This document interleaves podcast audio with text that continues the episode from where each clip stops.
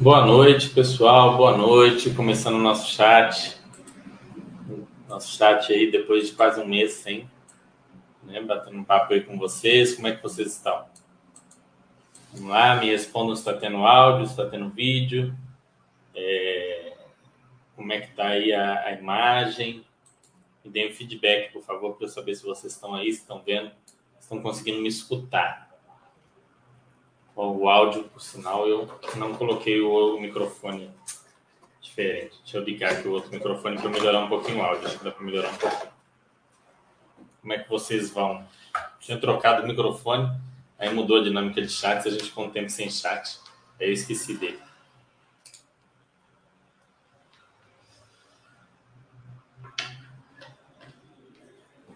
Deixa eu ver aqui.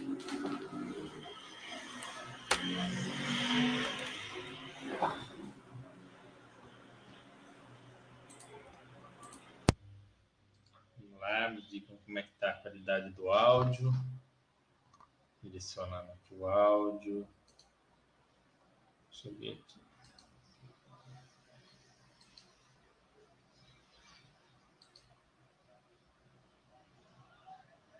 Ah, como é que tá o áudio aí, pessoal? Me deem um retorno.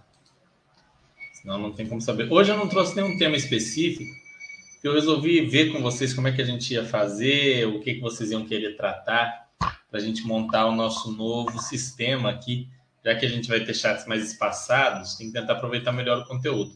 E uma das coisas mais interessantes do chat é justamente poder tirar as dúvidas de vocês, né? Um momento que vocês têm para tirar dúvidas sem é, nenhum, nenhum custo, sem nenhum, nenhum, nenhum outro problema, então vocês vão ter um, é, tem um benefício maior, entendo, quando é um chat aberto. Claro, vocês têm que trazer as dúvidas e bater o papo com a gente, senão não adianta. Mas é um benefício a mais para vocês quando eu trago aqui para vocês é, é, a resposta de dúvidas.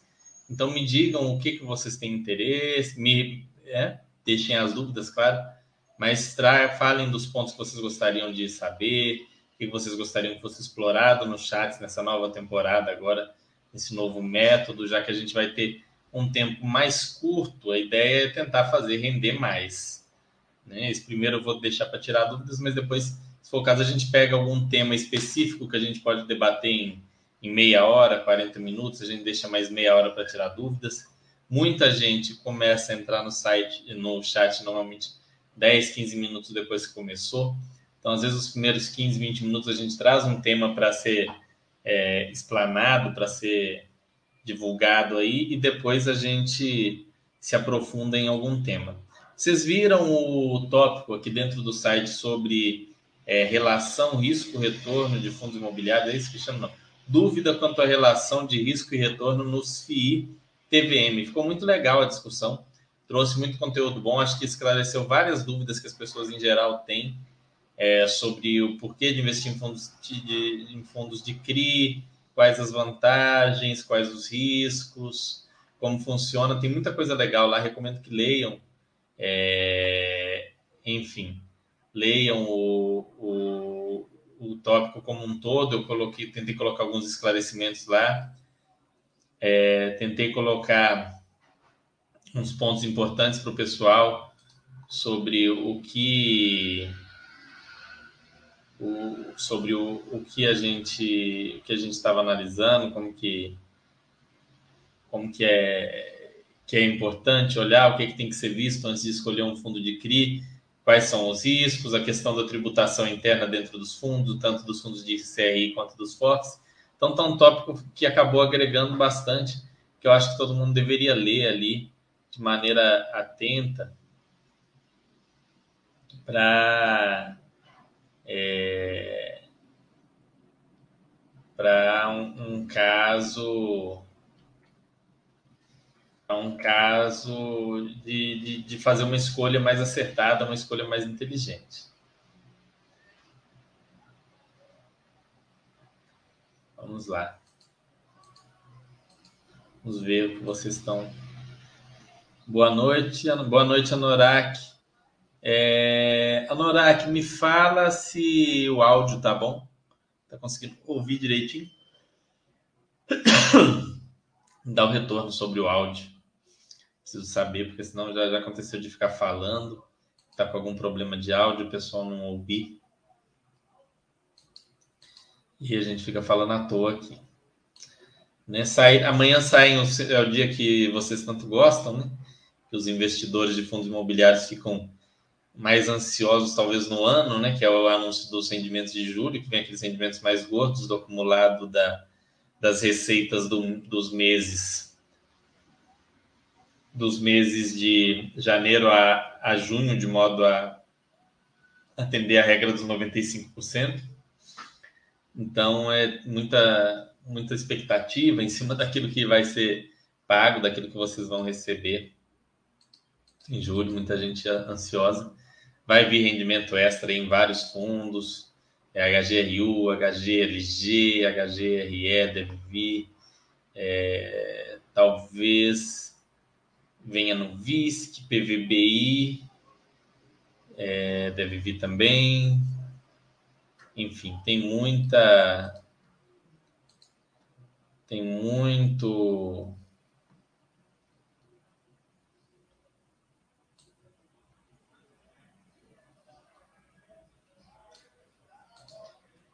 Tem muita coisa interessante.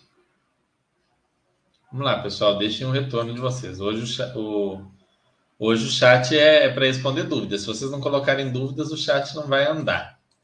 Né? É, se tiver algum, algum conteúdo específico, alguma dúvida específica, é bom.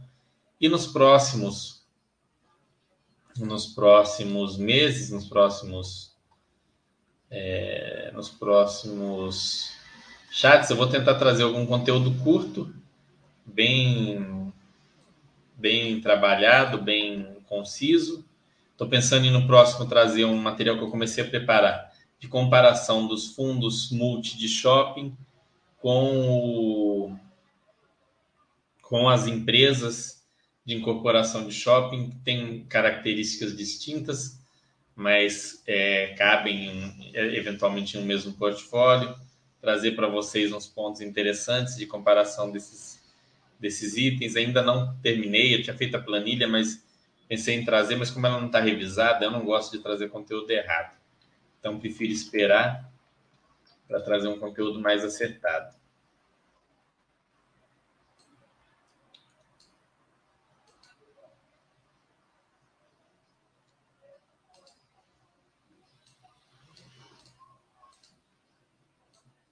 Hum, vamos ver aqui.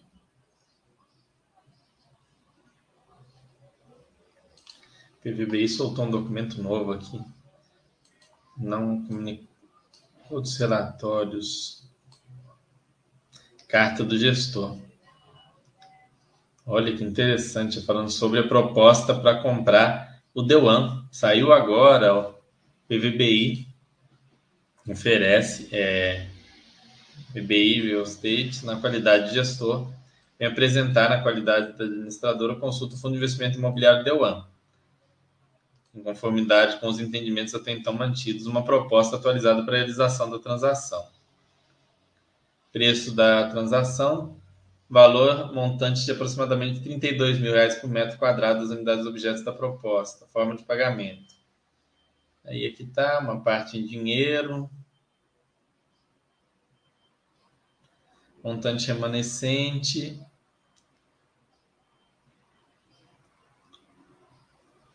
passará a deter cotas. É uma parte em dinheiro, uma parte em cotas muito semelhante ao que foi feito no Velol.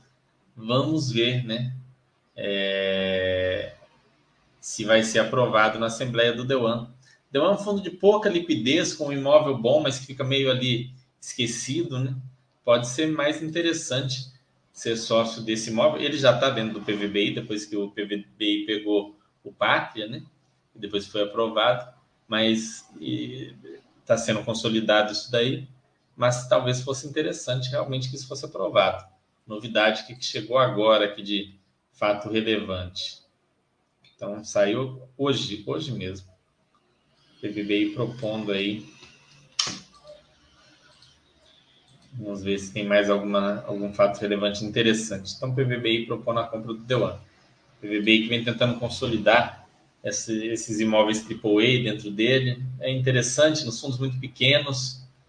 Hum, é um, são fundos dos quais não dá para se esperar muita coisa. Né?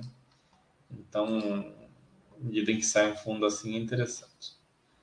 Viz que contratou o formador de mercado, viu que também isso não é importante.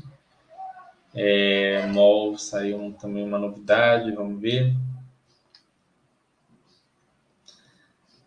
CVM perguntou sobre variação nos preços no dia 28 do 6, que o preço foi de 116 para 119, se aconteceu alguma coisa.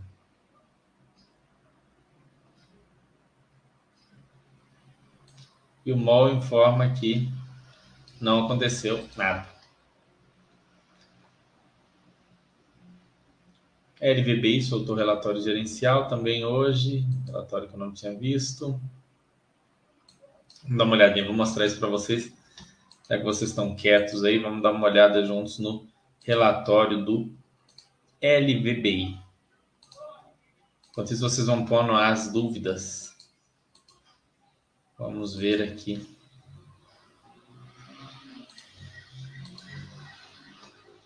Aqui o LVBI Assim é melhor. LVBI, para quem não sabe, é o VBI Logístico, é um fundo que tem imóveis em ótimas localizações, imóveis logísticos em boas localizações. É, taxa de administração, 0,91 sobre patrimônio líquido, a taxa efetiva. Se não me engano, a taxa contratada é 1% sobre o valor de mercado. O fundo tem o objetivo da obtenção de renda e ganho de capital através do investimento de no mínimo dois terços do seu PL diretamente em imóveis ou direitos reais sobre imóveis. Tá bem. Está com um PVP de 0,92, um fundo que estava muito descontado um tempo atrás, agora está no preço normal, né? 0,92 não é nada absurdamente barato ou caro, muito menos caro, né? Ainda mais para grande qualidade. Rendimento no mês de maio, fundo. Lembrando que isso é, um, é uma referência mediana né, para fundos de tijolo valor patrimonial. É uma referência ótima para FOFs, a gente já falou, né? Pode dizer perfeita. Né? É, ok para fundos de CRI, ok para boa. É, e para fundos de tijolo é meia boca. Mês de maio o fundo teve um resultado de 77, é, foi retido um centavo, distribuição de 76. Durante o mês ocorreu desocupação de uma área no ativo de extrema. Adicionalmente, durante o mês de maio, foi realizada a locação do último módulo que estava disponível no ativo Itapevi. Dessa forma, o portfólio estará, a partir de maio, 100% locado. Ainda em maio,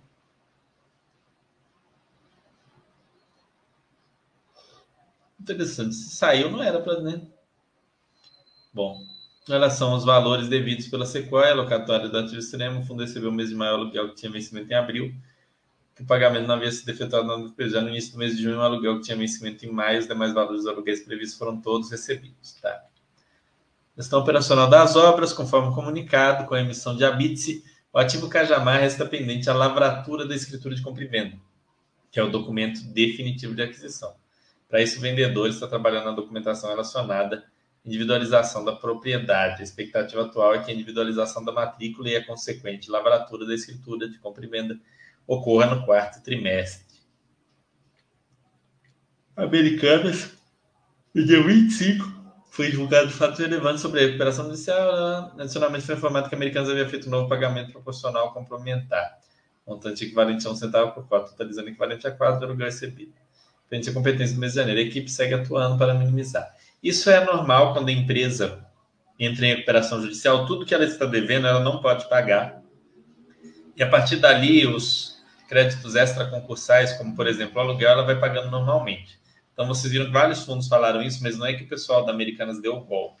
É que o juiz estabelece isso quando a empresa entra em recuperação judicial, porque tem uma fila né, de devedores é, que vão concorrer ali pelos valores da empresa se ela não conseguir fazer o o acordo, né? Tem dívidas tributárias, trabalhistas, etc. Aqui é o histórico do fundo. O fundo começou em 2018. É, BBI Logístico, captação de 303 milhões, aquisição do ativo Guarulhos, ativo Extrema 1 e Extrema 2. 2019, segunda emissão, mais 480 milhões, Extrema 3, seu ativo Mauá. Depois aquisição do ativo Itapevi e Araucária. 2020, aquisição do ativo Pirituba. Outubro, terceira emissão, captação de 500 milhões, mais aquisição dos ativos aqui Betim, Jandira, Aratu e Cajamar. E março, expansão do ativo Araucária e expansão do ativo Betim. Né, hoje o patrimônio líquido do fundo, como a gente vê aqui, é de 1 bilhão 360 milhões, que faz dele um fundo bem grande. Engraçado, como poucos anos atrás, gente quase não tinha fundos bilionários, era muito pouco. E agora a gente tem vários. O fundo comunicou a distribuição de rendimento de 76 por cota. Ele põe aqui, ele está com um rendimento mais ou menos estável. Distribuição um dividendo de 8,6. Dividendos LVBI são, são anunciados no último dia útil, com pagamento no quinto dia útil. Quase um saláriozinho, né? Eles vão anunciar amanhã, novamente. O valor de mercado do, da cota do fundo era 105,80, enquanto o valor patrimonial era 115. Gráfico abaixo compara o CDI acumulado e fixa em relação ao valor da cota.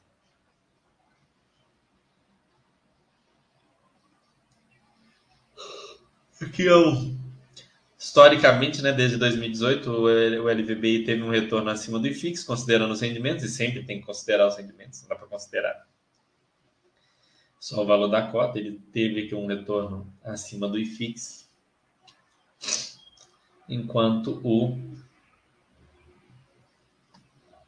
o fundo sem, os, sem o, as distribuições naturalmente ficou abaixo. Né?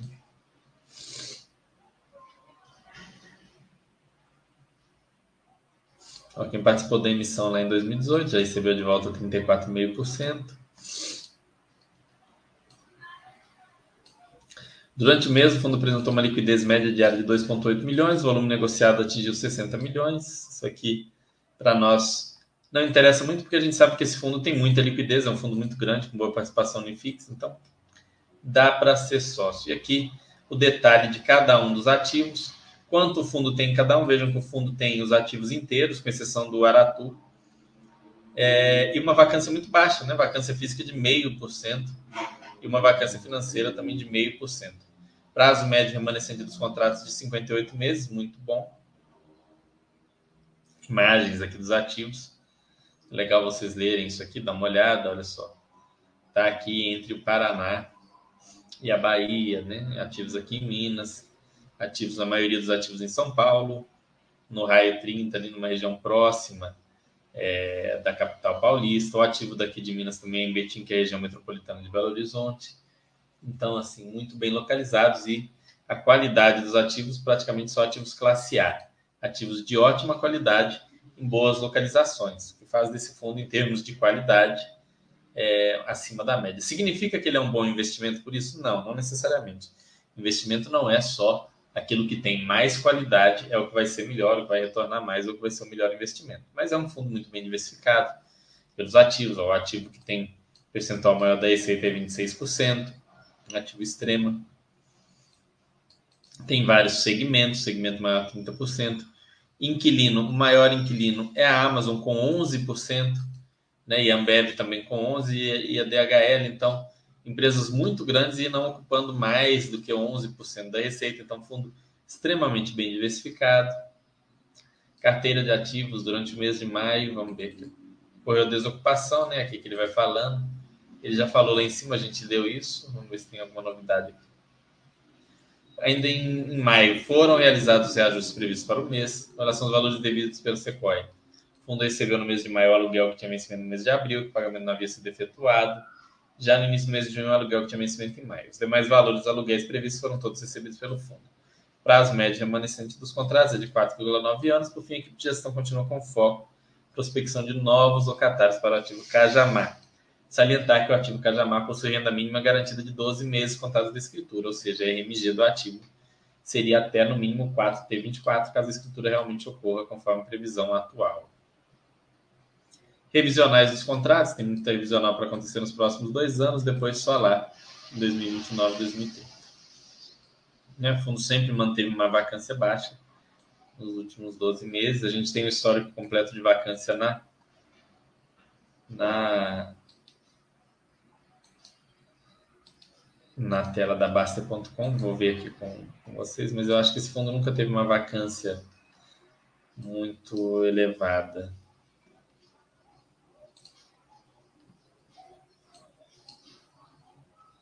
O... Não, é, a vacância dele maior foi em 2020, chegou a 6%, 6,7%. Fundo sempre com uma vacância muito baixinha. Hum, aqui, referente ao mês Caixa Maio, competência abril, o fundo apresentou um resultado de aproximadamente 77 centavos por cota. Desse resultado, foi retido aproximadamente um centavo para reserva de lucro. Assim, o fundo distribuiu rendimentos equivalentes a 76 por cota, pagos no dia 7 do 6.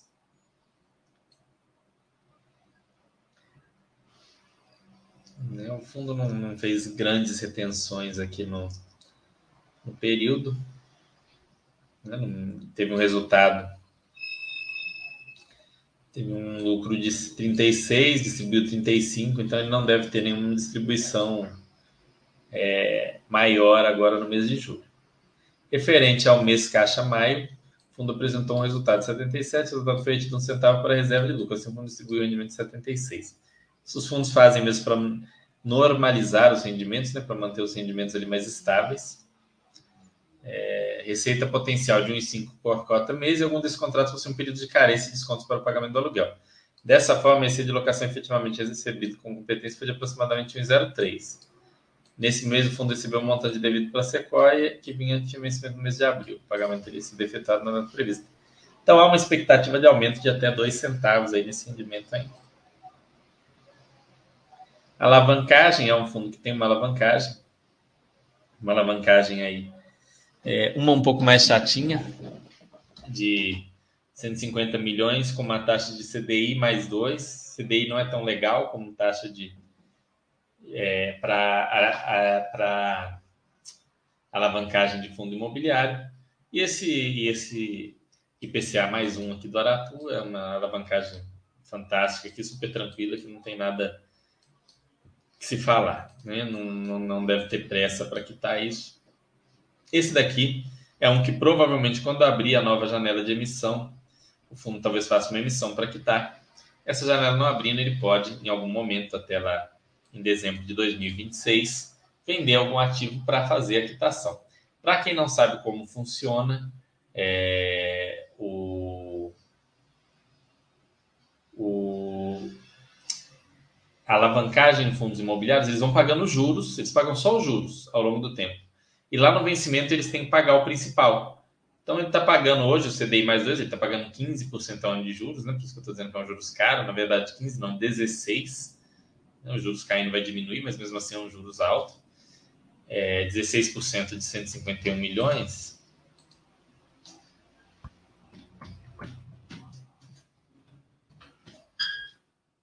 A 24 milhões por ano, né? De, de resultado aí financeiro que ele vai perdendo, porque ele tem que pagar.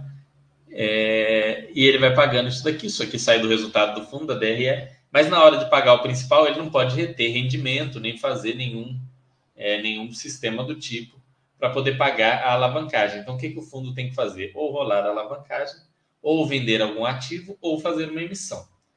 É, como a carência acaba agora no mês de setembro, o fundo vai ter que se virar. Claro, o fundo pode ter caixa para ir levando essa alavancagem por mais tempo, para ir pagando parcelas do principal até o fim do ano, até o ano que vem. Né? Eles devem falar aqui o tempo. Olha só.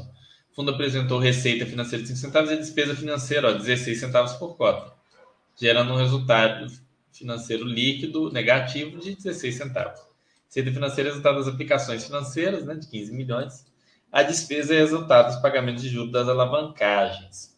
Existe expectativa da estabilidade na despesa financeira para os próximos meses, uma vez que trabalhamos sem a previsão de novos aumentos da taxa Selic, conforme indicado pelo mercado. Claro que o fundo fez essa alavancagem no momento que não esperava que a Selic ia subir tanto. É aqui, ó, caixa e obrigações. Então, aqui, caixa inicial do fundo, 4T23, caixa final. Então, o fundo tem desembolso 70, é, estimamos desembolsar aproximadamente 80 milhões sendo que o principal desembolso é referente ao ativo Cajamar, estimado para ocorrer no 4T23. Considerando a emissão de uma nova dívida no montante de 87 para o pagamento do ativo Cajamar, chegaríamos com uma posição de caixa ao final do 4T23 de é, 17, de, de 19 milhões. Então, ele, eles já estão com tudo bastante equalizado aqui, né? O ativo, no, no, no caso dos das obrigações. Contas a pagar, rendimentos a distribuir, obrigações, ativo, caixa e outros 29 milhões aqui. Eles têm 2%. Dá para ir levando. Aqui o detalhamento dos ativos, isso aqui mostra ativo de extrema, como que ele é, ativo de Guarulhos, ativo de Mauá, a área dele, ativo Araucária, né, próximo na, em Curitiba, ativo de Itapevi, Pirituba, muito bem localizado, Betim, aqui próximo à rodovia Fernão Dias, 100% locado para a Amazon. É isso, pessoal. Gestor. Trouxe aqui as informações deem uma lida sempre né, nos relatórios gerenciais dos fundos que vocês são cotistas. Não precisa ler sempre todos os relatórios, mas de vez em quando tem que estar lendo para estar por dentro das informações. Deixa eu ver o que vocês estão falando aqui.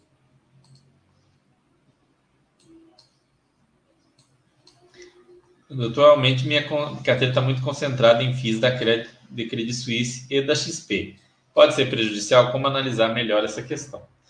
Olha, Norak, pode e não pode. A questão é se você escolheu bem os fundos. E o que é muito concentrado? Se você está, sei lá, com 40% em cada um e outros 20% em outros, é uma concentração alta, mas assim, são fundos diferentes. Sei lá, você tem o HGRE, o HGRU e o HGCR. Aí você tem o XP Malls e o XP XPIN que é industrial. Você tem um fundo industrial, um fundo de shoppings, um fundo de de, é, de, de lajes corporativas, um fundo de logística, tá tranquilo, né? É, e além disso, você tem alguns de outras gestoras. A gente viu agora fundo da VBI, por exemplo. Você tem um, um CVBI de crédito, um EVBI de renda urbana. Você tem um, um KNRI, né, híbrido é, um KNSC de, de crédito, um VRTA, não é um problema. Eu, é um ponto que, assim, é, ter mais da metade da carteira numa gestora, eu acho que nem se justifica. Será que os fundos daquela gestora são os melhores fundos mais interessantes para comprar em todos os cenários?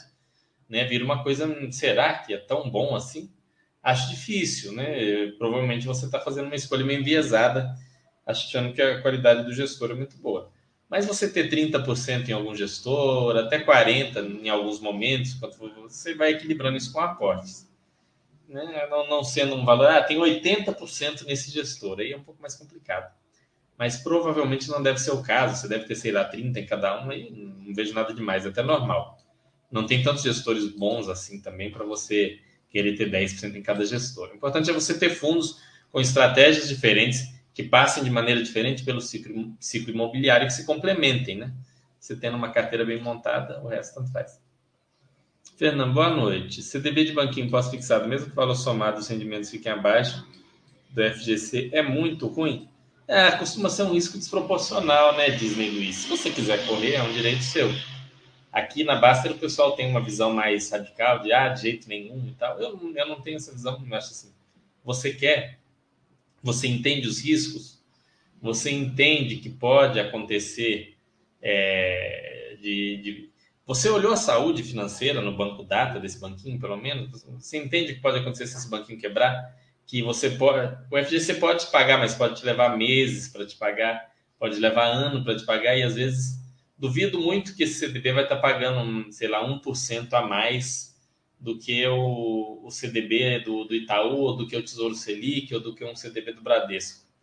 E aí você está lá no CDB do banquinho para ganhar meio por cento a mais, 1% a mais, pós-fixado ainda não é algo que você vai levar no longo prazo, cheio de ativo de renda variável, que, que é um, uma relação risco-retorno mais interessante, não sei se faz sentido.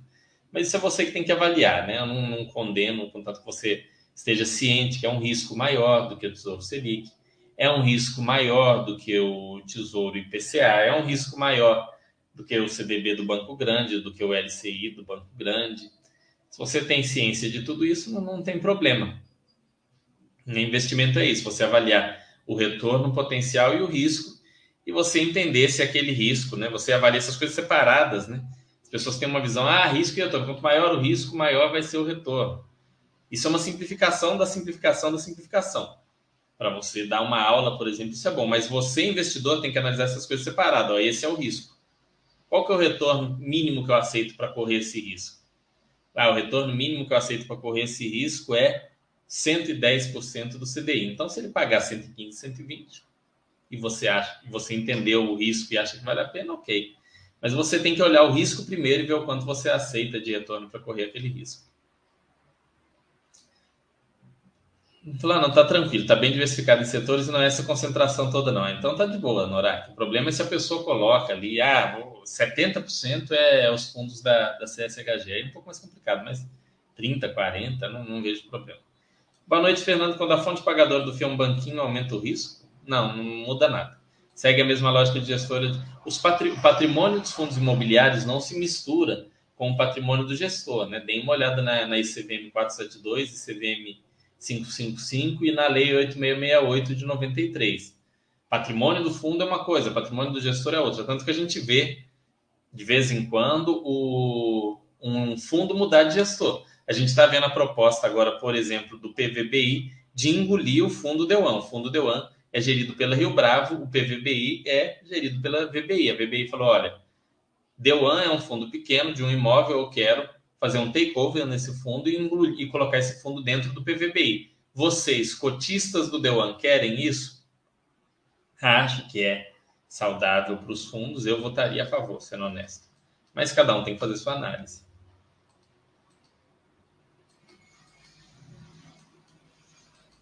A Norak falando, estou tentando seguir a dica do Thiago nunca ultrapassar mais que 2% em algum ativo em relação ao patrimônio total.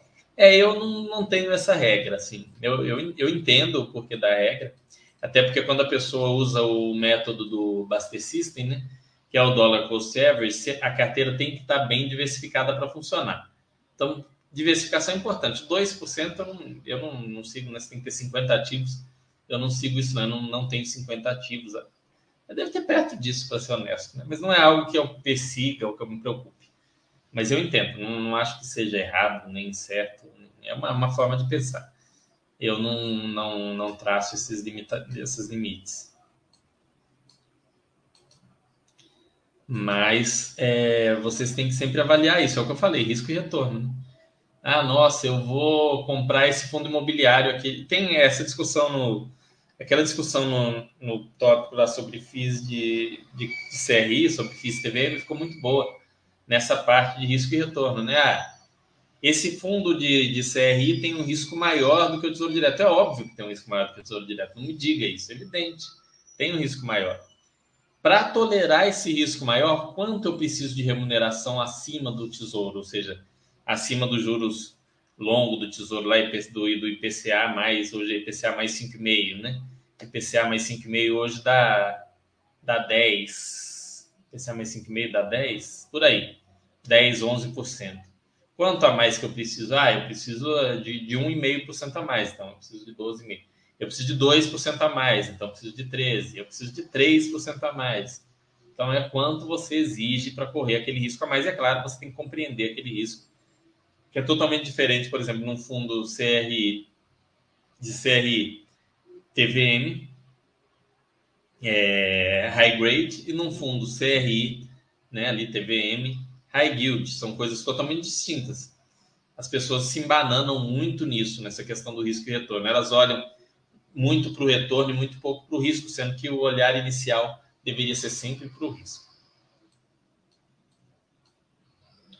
Os fiagos são muito diferentes dos FIIs tradicionais? Sim. É, não, não tem. Não, não. É uma coisa. Fiagro é diferente, pessoal. É, é crédito do agro. O agro tem outros riscos, riscos de clima, tipos de garantia diferente. É, agro é outra coisa. Né? Talvez em algum momento a gente traga um conteúdo sobre isso, mas eu não acho que no momento compensa, pelo menos pelos próximos dois, três anos, parar para estudar isso, a gente tendo fundos de CRI tão consolidados e bons no mercado, a gente parar para estudar Fiagro, que tem meses, para incluir na carteira para quê? Né? O que, é que a gente ganha incluindo isso? Se a gente já tem ativos bons, bem consolidados, super diversificados, né? Lembrando que quando você compra um FII, você está comprando diretamente todos os ativos dentro dele, então alguns são muito diversificados, com dezenas, até mais de 100 CRIs diferentes. Aí você vai falar, ah, vou comprar CRA também, porque vai melhorar a minha diversificação. Não acho que tem uma melhora significativa no momento. Em algum momento, talvez faça sentido estudar mais a fundo os FIAGOS, mas eu ainda não vejo sentido nisso. Eu acho que o, o TVM, o FI CRI já atende muito bem essa exposição do investidor a crédito privado. Né? Você tem ali fundo de CRI, aí você está exposto a crédito imobiliário privado, crédito privado imobiliário. Você tem fundos de imóveis, você está exposto a setores de imóvel ali, renda urbana, shoppings, é, residencial, logística, uh, é, lajes corporativas. Aí, além disso, você tem ações, você está exposto a empresa, você pode estar exposto a uma empresa de celulose, um banco, uma seguradora, uma empresa transmissora de energia elétrica, uma distribuidora de energia elétrica, que são todas coisas muito diferentes. É uma outra fabricante de calçados. Ao mesmo tempo, você tem ali é, o tesouro direto, você está exposto à dívida soberana, então você tem mais esse risco. E você tem lá no, no exterior um, um ETF ou um, uma stock, um REIT. Poxa, você está muito bem diversificado, você vai precisar, não, tem que incluir também tudo que lançarem, vai ter que entrar para dentro da carteira. Você tem que limitar um pouco né, o seu escopo de estudo, porque senão você não se desenvolve em nada, você fica só naquele raso em tudo, e eu não acho muito legal assim, não que você tem que se aprofundar em tudo, mas ficar no raso em tudo não, não vai te levar tão longe, né? Do que entender um pouco melhor, vai te fazer. É igual aquela conversinha, né? É, há muitos de vocês entraram no site há menos tempo, mas alguns devem se lembrar lá em maio de 2020. Maio de 2020. Tinha muita conversa aqui no site de. Claro, tinha as pessoas que tinham familiares doentes, que perderam emprego, é, estavam preocupados e tal, mas tinha muita conversinha de ah, eu não vou aportar porque não sei o quê.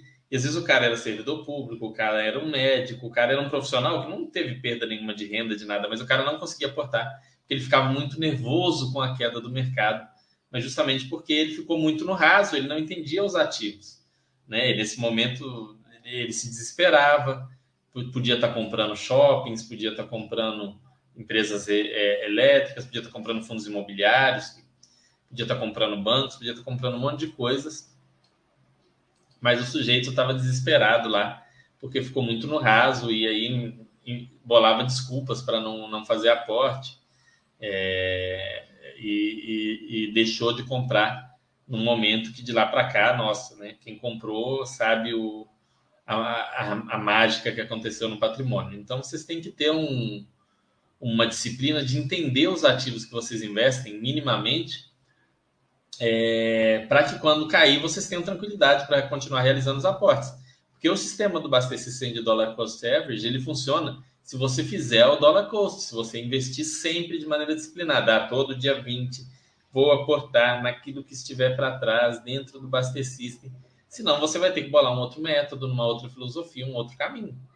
Né? Se você não é alguém que dá conta de aportar. É claro, tem a situação de perder o emprego, minha mãe ficou doente, minha filha precisou de um, de, um, de fazer um curso, minha esposa é, quis fazer uma viagem mais cara, isso aí é diferente. Mas eu falo assim, no ceteris paribus, né, tudo normal, tudo mais constante, você tem que ter a disciplina de fazer os aportes sempre. E para isso você precisa ter algum entendimento dos ativos. Né? É, então não dá para entender a fundo tudo. Os analistas que vocês encontram que falam que entendem de tudo é, são mentirosos, no mínimo, né? impossível entender de tudo. Nem gênios como Peter Lynch entendiam de tudo. Então, assim, a gente tenta entender o máximo sobre o máximo de assuntos. Eu, para pegar para estudar uma empresa, eu levo às vezes meses para conseguir entender mais ou menos a empresa para ver se eu vou investir ou não. Né? Não, não, fico, não é meses dando horas e horas por dia também, né? Vou juntando informações, entendendo o setor, entendendo um pouco.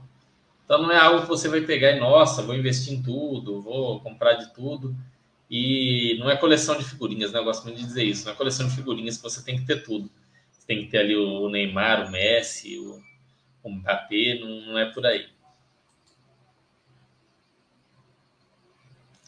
A Norak perguntou, nem aquelas empresas tipo Multiplan e Aliança Sonai que também possuem shopping, são concorrentes dos FIIs? A Norak, aquelas empresas em termos qualitativos, é, elas dão um banho nos FIIs. A qualidade dos shoppings delas são alguns dos melhores shoppings do Brasil, né? Na média, elas têm shoppings melhores. É, Para você ter uma ideia, o NOI por metro quadrado do HGBS é 917 reais. Do VISC é 990. Né? Olha. Da Multiplan é 1.850 da Aliança Sonai é 1.630. Né? Isso é a receita menos a despesa por metro quadrado do fundo do, dos shoppings. As vendas por metro quadrado no HGBS é 1.150. No XP Malls, que é o de maior qualidade dentro dos fundos de shopping, é 1.498, muito bom. Mas aí você vai para a Multiplan, que, é, que, é, que tem maior qualidade, é 1.968. Então, até os públicos são um pouco diferentes né, desses, desses shoppings. Apesar que o Shopping Cidade de São Paulo, que é provavelmente o melhor do Brasil, está dentro dos XP Malls, mas na média essas empresas têm uma qualidade melhor. E o objetivo do, do fundo imobiliário de shopping é a geração de renda constante para você. Ele vai te entregar todo, toda a geração de FFO para você na forma de rendimento, né? Tem a regra dos 95%. Já a Aliança Sonai e a Multiplan, não, eles vão pegar todo esse FFO uma parte eles vão te entregar como dividendo, vão lá. É, a, a, Aliança agora falou que vai entregar metade. Então ela vai te dar ali um yield de 4%, enquanto os fundos de shopping estão te dando 8, 8,5%. Mas ela vai pegar esse FFO e vai reinvestir. Vai fazer um novo shopping, vai fazer uma, uma expansão no dentro do, de alguns aparelhos do portfólio. Ela vai pegar e vai é, vender alguns shoppings que não são os que ela considera mais interessantes para os fundos imobiliários, quem alimenta muitos fundos imobiliários é justamente a Aliança Sonai. Ela vende, né? Ela e a BR Malls agora são uma empresa só, então pode dizer que é a Aliança Sonai simplesmente. Ela pega aqueles shoppings que ela não considera um dos melhores e vende para o fundo. Significa que o shopping é uma porcaria? Não, longe disso, são bons shoppings. No Brasil é, tem muito shopping bom, mas os melhores shoppings, é claro que essas empresas vão manter. Os fundos imobiliários vivem tentando comprar algum shopping que a Multiplan tem participação, nunca consegue. Multiplan é muito pouco alavancada, né? Então, quando algum sócio dela em algum dos shoppings quer vender uma parte, aí um fundo imobiliário fala, eu vou comprar. A Multiplan, como tem parte, ela, é, ela tem preferência, ela vai lá e compra. Então, é, é, ela usa o, a, o caixa dela para isso também. Então, num prazo longo, né, num prazo mais longo, 10, 15 anos, você tem uma tendência a receber rendimentos maiores da Aliança Sonai e da Multiplan. Mas os fundos imobiliários vão ir gerando é, caixa para você com mais constância. E é claro, existe o risco do reinvestimento, porque não, não, nem todos os investimentos da Multiplan e da Aliança Sonai vão dar certo. Então, se eles fizerem investimentos ruins, você vai estar melhor é, com os seus fundos imobiliários e com o, o rendimento que você vai receber deles, né? Mas é, é muito interessante, sim. Eu diria até que são complementares, né? Num portfólio, você ter um ou dois fundos de shopping e você ter pelo menos ou a Aliança Sonai ou a Multiplan pode fazer muito sentido porque são estratégias diferentes né? e, e, e, muitas vezes complementares. Não vejo problema em ter conjuntamente. Você não tem que escolher, ah, eu vou escolher a empresa de properties aqui que trabalha com shoppings ou o fundo imobiliário de shoppings. É uma coisa diferente.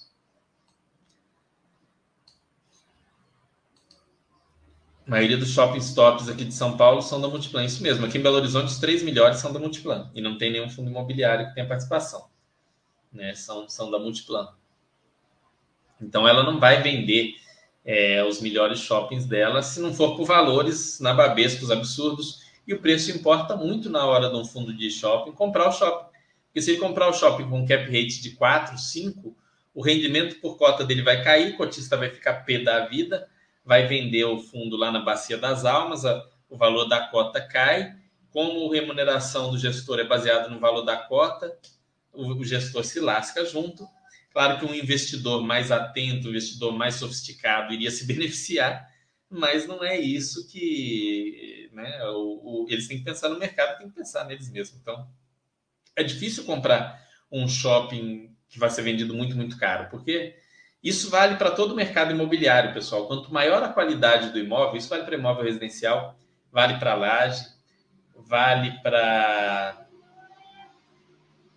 Vamos lá, é, residencial, laje, é, vale para shopping, vale para tudo. Quanto maior a qualidade do imóvel, menor vai ser o cap rate esperado. Então, por exemplo, o, esse imóvel aqui, o, o cidadão comprou e ele aluga para mim, ele tem um cap rate de 4% mais ou menos. Né? Ele deve ter um, em torno de 4%, 4, 4,5% talvez. Se ele comprasse um, um, apartamento similar a esse ali na, na região aqui da, do, do Funcionários, aqui em Belo Horizonte, Funcionários ali mais perto da rua Bernardo Monteiro, para quem conhece aqui a cidade, é uma região bem cara. Ele comprasse um apartamento parecido com esse. Ele iria ter um aluguel, sei lá, 40% acima, mas ele iria ter que pagar três vezes mais. Ele, então, ele ia ter um cap rate de 3, um cap rate de 2,5. Então, quanto melhor o imóvel, menor o cap rate. E cotista de fundo imobiliário dá muita importância ao rendimento. Né? O rendimento é muito balizado pelo, pela NTNB. Então, tem que ter um, um, um, uma, uma margem ali. Então, se a NTNB hoje está dando 5,5, eu não posso comprar um imóvel com cap rate de 6,7. Né? Eu tenho que comprar um um imóvel com cap rate de 10, de 9. Então, isso inviabiliza a compra de alguns imóveis de qualidade altíssima. Por isso que não faz sentido, por exemplo, vocês pegarem e compararem é, o dividend yield de um PVBI, que tem imóveis de altíssimo, altíssima qualidade, altíssimo padrão, e você comparar com um fundo como um Edgar, um XP Macaé, um Rio Negro, ou, né, não, não dá para fazer essa comparação direta. Né? Com o HGRE, não é essa comparação direta que vocês devem fazer.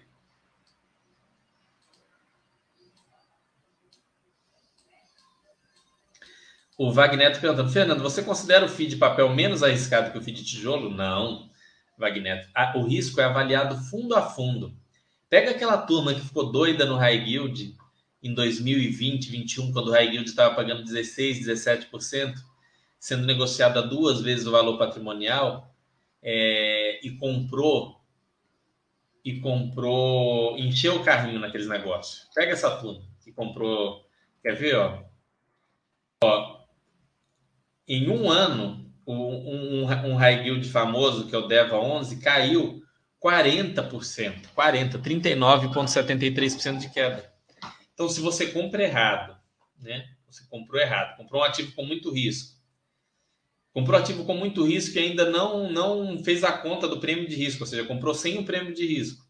Pagou preços absurdos, né? No caso de um fundo de papel, você não pode pagar um valor muito acima do patrimonial. Esse fundo chegou a ser vendido a duas vezes o patrimonial. Se você fez todas essas bobagens, né, ele chegou lá em fevereiro de 2021, era vendido a 143 reais. Hoje está 59. Vê quanto que caiu isso daí né? Ó, 59 dividido 59, 59,90 dividido por 143. Aí é.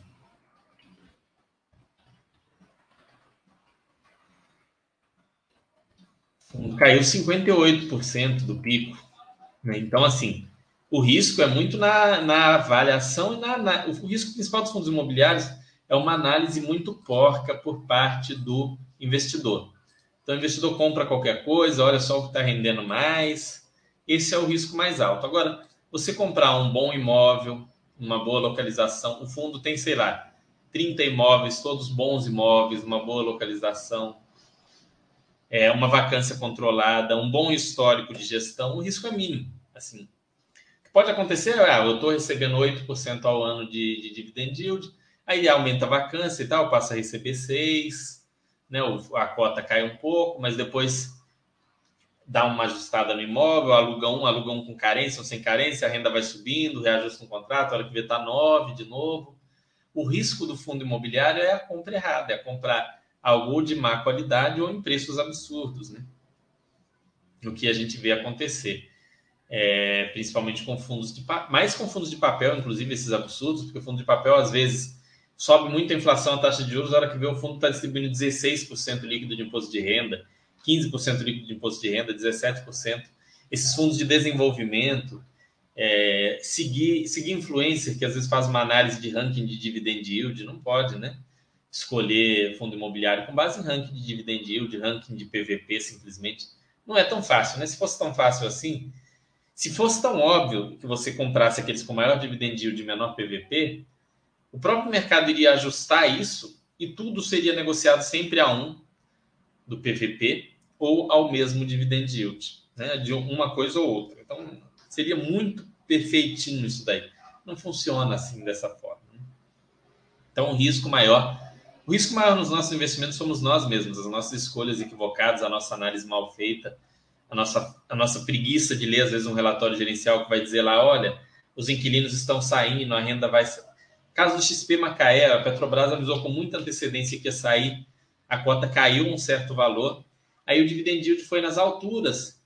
A cota começou a subir porque o pessoal começou a comprar a cota, falando: nossa, olha lá, imóvel locado para Petrobras, pagando 1,5% ao mês. Ah, me dei bem, vou aposentar com isso daqui. Olha para você ver a loucura, né? No mérito, tinha, tinha influência falando que só comprava mérito na carteira, porque pagava um ponto não sei quantos por cento ao mês, que ele ia aposentar com aquilo ali. Então, assim, análise mal feita, pouca diversificação também, às vezes o cara não diversifica poxa, o único almoço grátis que a gente tem no mercado, o único almoço grátis que é incontestável é a possibilidade de diversificação. Para que, que você vai comprar uma coisa só e correr um risco enorme naquilo se você pode comprar duas, três, quatro, pouco correlacionadas, né? um fundo de logística, um outro de, de, de é, renda urbana, um outro de shoppings. Então, montar ali um portfólio. Então, esse é o risco maior. Vai, eu, por exemplo, eu não, eu não, eu gosto de fundo de CRI até o middle risk. Né? Fundo middle risk eu, eu olho, eu posso incluir na minha carteira, pode não ter. Fundos high grade eu nem olho. Vocês podem ver que tem lá comentário de fundo. Raramente eu comento alguma coisa de algum fundo é, high yield. High grade não, high grade eu olho. High yield não tem nada de high yield ali, porque eu não vejo sentido no, no, na pessoa se expor a tanto risco, sendo que os fundos é, é, high grade já pagam muito bem, já são muito bem estruturados já servem numa lógica de diversificação, então eu não vejo sentido.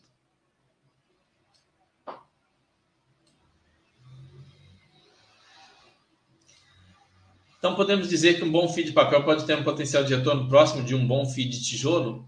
Ó, em tese, Wagner, um FII de tijolo excelente, né, é, mono imóvel excelente, vai ter um retorno maior do que qualquer outro.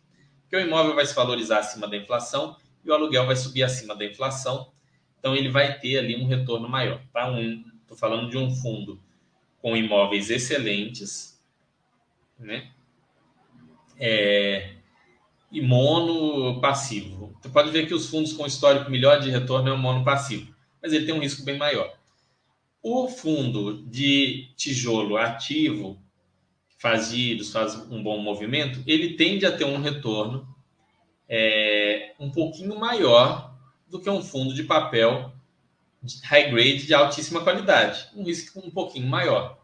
Quando você pega o middle risk e o, e o tijolo, vai estar ali, pareado, né? Mas você tem que olhar fundo a fundo, né? E, o preço é um, é um, componente do risco também no, no caso de, de crédito, né? Porque, por exemplo, ah, eu paguei um fundo de CRI, eu paguei 95% do valor patrimonial dele. Aí ele teve um, um, um calote que ele perdeu 1% do valor. Mas eu nem comprei esse 1%, né? Eu paguei por 95, estou levando 99. Então, a, a, aquela, aquela meta que ele tem sobre o valor patrimonial, ainda no meu caso, vai ser batida com sobra. Então, tudo isso tem que ser analisado. É muito difícil você fazer assim uma ponderação por classe. Eu não gosto muito de fazer isso. Eu gosto de olhar por ativo, porque dá a impressão, ah, não, se eu comprar qualquer fundo de tijolo, eu vou ter o risco menor ou eu vou ter o risco maior. Tenham alguns bons fundos de tijolo e alguns bons fundos de papel.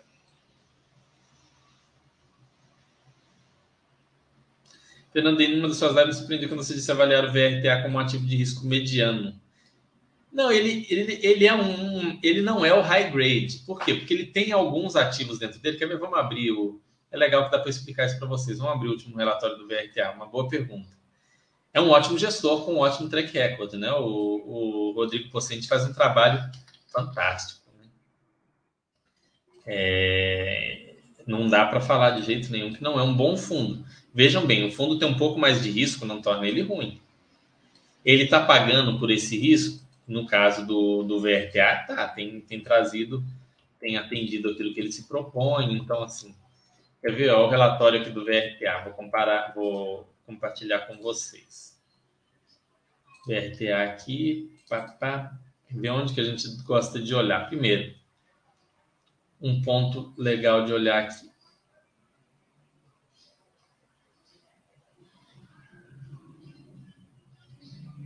Uma CDI mais 2,5. Aqui em Sete Lagoas, por sinal, isso aqui. Eu moraria em Sete Lagoas, bom lugar. Mas, bom, mudando aqui de assunto, quer ver?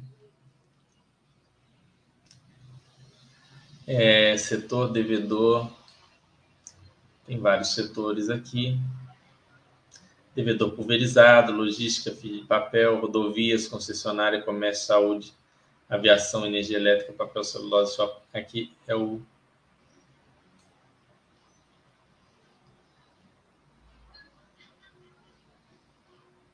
Cadê a lista?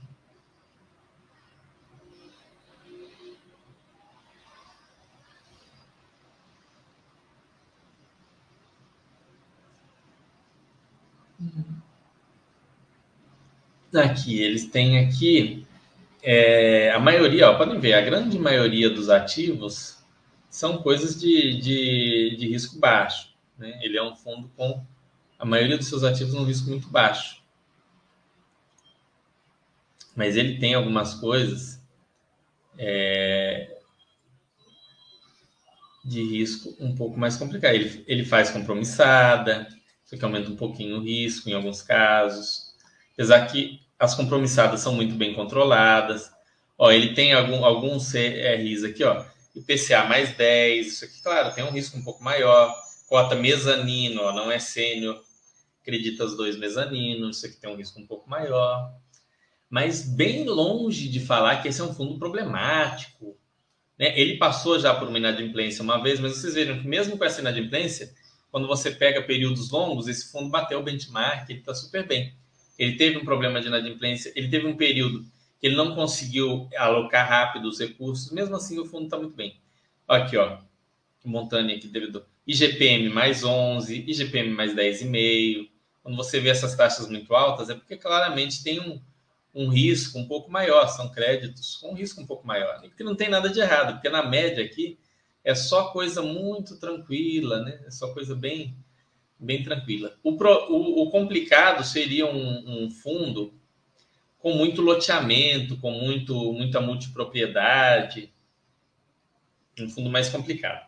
Para quem quer ver mais sobre essas estratégias, que é parcialmente arriscadas, parcialmente seguras, onde o, o fundo tenta mesclar o que é, é um pouco de high grade com um tanto de high grade com um pouquinho de high yield para dar uma pimenta, leiam um relatório do Game, Game 11. Eles não só fazem essa estratégia, como eles explicam ela muito bem. Apesar de hoje ele estar tá praticamente todo alocado em high grade, a, a, a estratégia do Game 11 não é, é, simplesmente high grade. Então ele é um fundo que dá, que explica muito bem isso daí, né? É um fundo que ele, eles gostam de explicar bem a estratégia deles sobre sobre é, a forma deles deles pensarem isso daí. Alguns CRIs são de risco maior, eles podem vender antes, outros são mais seguros. Então, dá uma olhada no game. Mas você pode ver que, de maneira geral, né? Eu falei ele como um middle risk, mas é um middle risk muito, com muito mais cheiro de high grade do que de high yield. Se você fosse comparar ele, sei lá, vamos pegar o hectare, o Canip e o VRTA. O VRTA estaria muito mais perto do Canip do que do hectare, né? muito mais perto do Canip. Né? O hectare, em termos aqui de maior risco, né? o hectare, ou, ou sei lá, o Versalhes, Tordesilhas, que são fundos que todo mundo sabe que são high yield.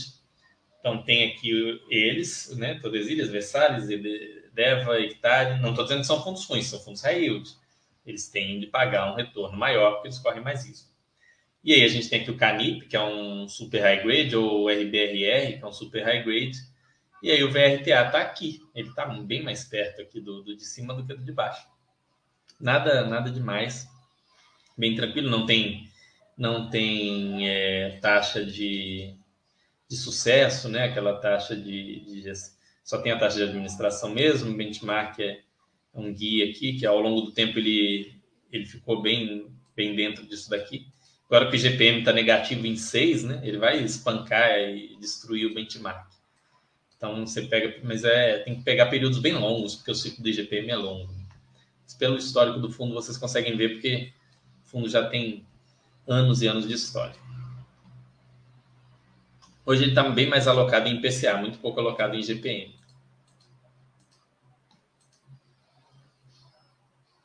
Mas é um bom fundo, tá? Não pensem que eu estou falando que o fundo é, é, um fundo arriscado, é um fundo que a pessoa tem que evitar. Não, ele, por exemplo, um middle risk, middle risk é o, é o Iridium. Iridium é um middle risk, middle risk. Ele está entre o hectare e o, o Canip. O Veritar é um middle risk mais ali entre o Iridium e o Canip e bem acima ali do hectare. O hectare é um high yield, Canip é um high grade né? Canip, KNCR. Tem uns. Tem o Kinea High Yield, por exemplo, ele é muito mais um middle risk do que um high yield, mas chama high yield. Eles fazem algumas operações mais arriscadas, mas eles não fazem só operações arriscadas. Então eles têm um cheiro mais de middle risk, né? Ali na linha do Iridium, por exemplo. Mas não tem nada de errado com esses fundos. Eu estudo me deparei com alguns que têm carteira indexada ao IPCA e não possuem taxa de performance. São pontos positivos, na sua opinião? É, a Norak, não, não, vejo tanta diferença. Assim, normalmente é fundo antigo, igual o VRTA. O VRTA, ele não tem taxa de performance, não é porque o pessoal lá é super bonzinho e tudo mais, mas é porque era numa época em que os fundos não tinham isso, quando ele foi lançado. Então, dificilmente eles vão conseguir alterar é, o, eles vão conseguir alterar a, as regras deles para incluir isso agora. Então, assim, é, é um ceteris paribus, os dois fundos, né? Então, prometendo um retorno igual àquele que não, que não tem taxa de performance, provavelmente vai ter um retorno líquido para você maior, né? Então, assim, não, não pagar a taxa de performance pode ser interessante. Mas é claro, um gestor que tem taxa de performance, em tese, ele vai se esforçar mais, porque o bolso dele vai encher bem mais quando ele consegue uma performance muito, muito positiva. Então você tem que avaliar também esse outro lado. O HGCR, por exemplo. O HGCR, se não me engano, é o fundo de papel com maior retorno histórico. Tenho quase certeza. E ele é um fundo que tem taxa de performance. É, ele é um fundo que tem taxa de performance. Então, e é um fundo com excelente retorno. Tanto que ele é sempre negociado, caiu o microfone, tanto que ele é sempre negociado com ágil. Né? O HGCR é muito difícil ele não ser negociado com ágil. É, ele era uma estratégia híbrida, ele foi o primeiro a ter estratégia híbrida de CPI e PCA, é, uma, é um tipo de estratégia que eu gosto e mostrou que funciona bem. Hoje a gente tem KNSC com esse tipo de estratégia, a gente tem o Game com esse tipo de estratégia, a gente tem o né, o, o NSC, o HGCR, o Game. Tem alguns outros, mas agora não me vem na cabeça. A gente tem outros fundos de CRI com estratégia mista de surfar aí essas mudanças entre inflação e taxa de juros.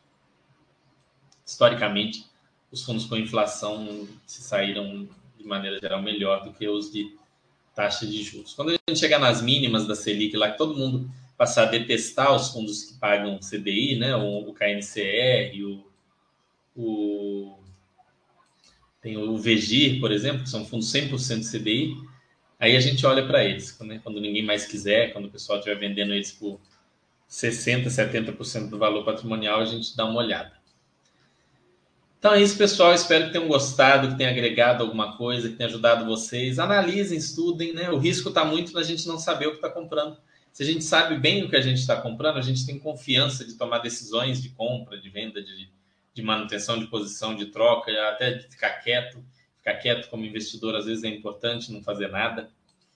Então, vocês que fizerem aprenderem a fazer os seus estudos, as suas análises, leiam os relatórios gerenciais. Eu dei uma dica boa nesse tópico que eu falei para vocês, que é de ler os relatórios gerenciais dos FOFs. Relatório gerencial de FOF é uma aula, pessoal. Nossa, eu peguei uma tese é, particular que eu comprei no relatório de um FOF meses atrás, que o FOF falou da tese, era uma, uma distorção ali, uma coisa diferente que estava acontecendo. Eu peguei, comprei bastante, foi muito bom, foi muito interessante. Então a gente vai aprendendo o que, que o gestor está olhando, como que eles tomam as decisões. A gente passa a tomar decisões de uma maneira mais racional, mais profissional também e a gente olha como esses caras tão profissionais tomam as decisões deles é, e a gente aprende melhor até a montar o nosso próprio portfólio, né? Então a gente vai ver, nossa, como que, o, como que um FOF monta um portfólio? Ah, ele tem um percentual em lajes, um percentual em logística, tem um percentual ali em CRI, ele tem um pouquinho de outros FOFs. Será que eu que tenho só logística tô, tô bem? Será que o FOF, é, essa alocação é mais racional? Então a gente começa a ter umas ideias, né? E ficar mais preparado, ok? Espero que tenham gostado. Na, na, no mês que vem a gente volta, né? Daqui, vamos ver aqui quando que vai ser. No dia 20, provavelmente de julho, a gente volta. Fala mais sobre fundos imobiliários, fala mais sobre é, talvez renda fixa e finanças pessoais. Vou ver se eu trago um tema específico, curto, para a gente discutir, depois tirar as dúvidas, como a gente fez hoje. É, quem quiser, quem quiser mais conteúdo comigo, tem, pode contratar as aulas particulares aqui na Baster.com. Então, às vezes você quer que analise sua carteira no detalhe, você quer olhar algum, alguma coisa, algum planejamento financeiro seu na, na vírgula ali no detalhe, aí você pode me contratar, eu olho para você, né, a gente conversa, bate um papo, tento te, te direcionar, te ajudar a fazer escolhas melhores. É, mas aí hoje isso é mais nas aulas particulares mesmo, ok? Então, um grande abraço para vocês, uma ótima semana, uma ótima semana não, né? Ótimas semanas pela frente. O Leonardo aqui no YouTube, agora estou vendo aqui, pediu para algum dia abordar os fundos residenciais. Por exemplo, o VCRR11. Sim, vai ser legal a gente fazer fundo residencial em algum momento. Não sei se agora ainda, mas é algo que eu quero fazer sim. Eu tenho acompanhado estudado, mas eu quero trazer um conteúdo. É bom a gente ter um histórico maior desses fundos, né? Para poder trazer um conteúdo e falar: olha, o fundo residencial aconteceu isso, a vacância dele é, é essa. E eu ainda não tenho esses dados, né? Para poder passar, mas eu vou trazer no futuro, sim. Muitos fundos de, desses residenciais são muito novos, mas a gente tem o Lugo, o VCRR, o RBDS, RD, SR, não sei. Tem o, o JFLL. Acho que o JFLL já até falei dele.